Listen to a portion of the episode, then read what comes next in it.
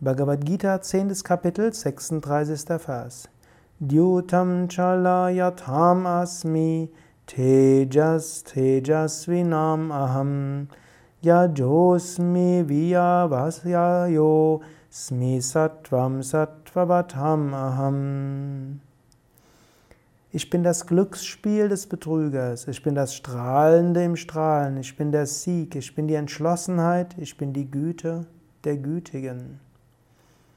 Krishna beschreibt, wie du Gott erkennen kannst. Du kannst ihn im Schönen sehen, wie auch im weniger Schönen. Besonders schön finde ich, was er zum Schluss sagt, ich bin die Güte der Gütigen. Es steht zwar im Sanskrit, Sattvam Sattvavatam. Es ist interessant, dass Swami Shivananda das hier als Güte bezeichnet. Man kann auch sagen, ich bin das Sattva. Wenn du Sattvik lebst, ist Gott leichter erfahrbar. Was heißt Sattva? Ich nehme an, das weißt du. Wenn du diesen Podcast hörst, bist du vermutlich mit Yoga vertraut. Es gibt die Gunas, Sattva, Rajas und Tamas. In der Bhagavad Gita spricht Krishna ja viel von den drei Gunas. Wenn du das Sattwege lebst, ist Gott leichter erfahrbar.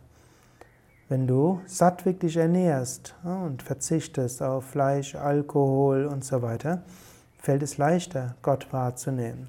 Wenn du deine Worte mit Bedacht wählst und sattwige Worte sprichst, also auf Schimpfwörter und Schimpfen überhaupt verzichtest, ist das etwas Sattwiges. Du kannst Gott leichter erfahren.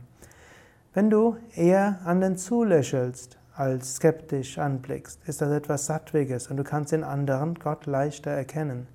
Wenn deine Wohnung, dein Zimmer sauber hältst, wenn du darauf achtest, dass dort Farben sind, die dich erheben, all das lässt dich Gott leichter erkennen. Du kannst auch jetzt zum Beispiel überlegen, was ist in dem Zimmer, in dem du dich befindest, wenn du in einem Zimmer bist, oder was ist in deiner Wohnung, was ist in deinem Büro. Sind halt wirklich alle Dinge notwendig? Manchmal hilft es einfach auszuräumen, alles wegräumen, was nicht notwendig ist, und alles wegräumen, was dich nicht erhebt. Prompt ist um dich herum mehr Sattva, prompt ist es leichter, Gott zu erfahren.